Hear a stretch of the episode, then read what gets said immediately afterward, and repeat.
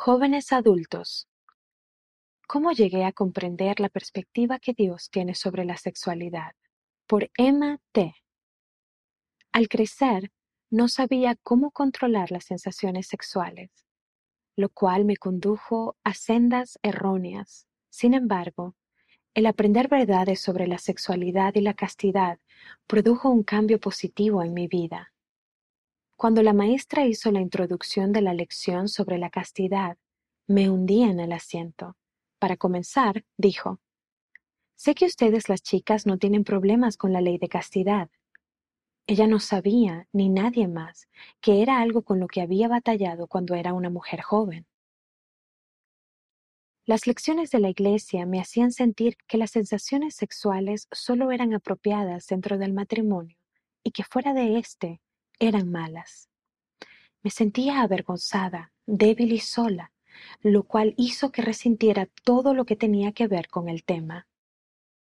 Habiendo crecido en la iglesia, pensaba que hablar de sexo, incluso de maneras apropiadas, o reconocer los pensamientos y las sensaciones sexuales eran un tabú o algo incorrecto, a menos que uno estuviera casado.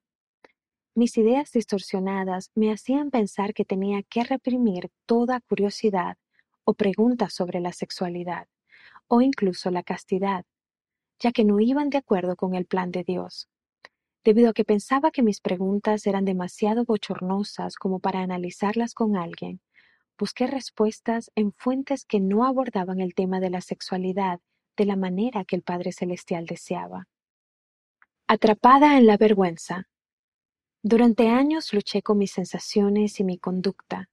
Sabía que eran erróneas, pero no sabía a quién acudir en busca de ayuda. Todos los días cargaba el peso del pecado y de la vergüenza, aunque aún trataba de hacer bien todo lo demás. Parecía que estaba atrapada en medio de algo, con la mitad de mi persona en el mundo y la otra en el Evangelio. Lo que más deseaba era poner todo mi ser en el Evangelio. Por esta razón, Estudiaba las escrituras, oraba, participaba en las actividades de la iglesia y cumplía con mis llamamientos. Parecía que el Evangelio era lo único que me brindaba alivio. A medida que gradualmente aprendía y me acercaba más al Salvador, mi deseo de vivir la ley de castidad aumentó. Después de meditar y orar mucho, finalmente decidí hablar de mi lucha con mi obispo. Sentir el poder sanador del Salvador. Al salir de la oficina del obispo, el peso que había llevado sobre los hombros durante tantos años pareció desaparecer. Lloré de alivio. Estaba sintiendo que el poder sanador del Salvador surtía efecto en mi vida. A lo largo del proceso de arrepentimiento, las entrevistas con el obispo me ayudaron a comprender que lo que sentía era normal y que no estaba sola en mi lucha con la castidad. Supe que, al igual que yo, hay otras personas que han sufrido en silencio a causa de la vergüenza, del temor y de los malentendidos. Mi obispo me ayudó con el proceso de arrepentimiento, aunque un amigo también marcó una gran diferencia en la forma en que me sentía en cuanto a mi problema. Él fue un gran ejemplo para mí. Un día me contó de los problemas que había tenido en el pasado con la pornografía. Me dejó atónita, ya que nunca me habría imaginado que teníamos problemas semejantes. Le escribí una carta sobre la experiencia que tuve al arrepentirme de desafíos similares y lo mucho que me ayudó saber que no estaba sola. Un domingo en la iglesia, me dio un abrazo y me dijo que estaba orgulloso de mí por haber hablado con el obispo y que nunca estaría sola. Me ayudó a sentir el amor del Salvador con más fuerza. Desde entonces, he podido sentir empatía y brindar ánimo a mis amigos que han tenido problemas similares a fin de ayudarles a comprender más plenamente la ley de castidad. En definitiva, el hecho de saber que no estaba sola, de sentir el amor y la comprensión de mi obispo y del Salvador, y de aprender de la importancia eterna de la castidad, me ayudó a sanar. Ahora sé que había estado muy equivocada. La castidad y la sexualidad apropiada son parte del plan de felicidad de Dios. Las sensaciones sexuales son parte normal de la mortalidad y pueden ser maravillosas si aprendemos a actuar sobre ellas como debe ser.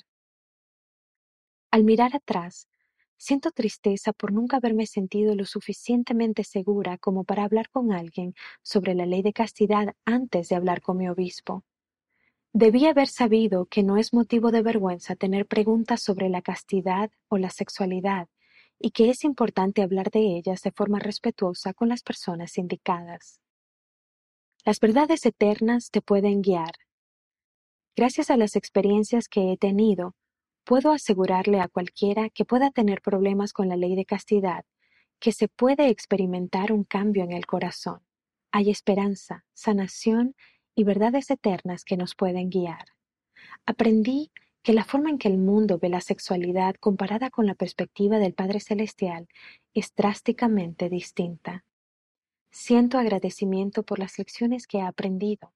Ahora tengo un testimonio más fuerte de la ley de castidad del Señor, de la importancia de la sexualidad en nuestra vida y, lo más importante, del amor y del poder sanador del Salvador. Nota del editor. Este artículo forma parte de una serie de la revista Leona de agosto de 2020 que trata el tema de tener una perspectiva positiva de la sexualidad, la intimidad sexual y la ley de castidad. El término sexualidad tiene distintos significados para distintas personas. Sin embargo, en este contexto, nos referimos de forma específica a nuestras sensaciones e identidad sexuales.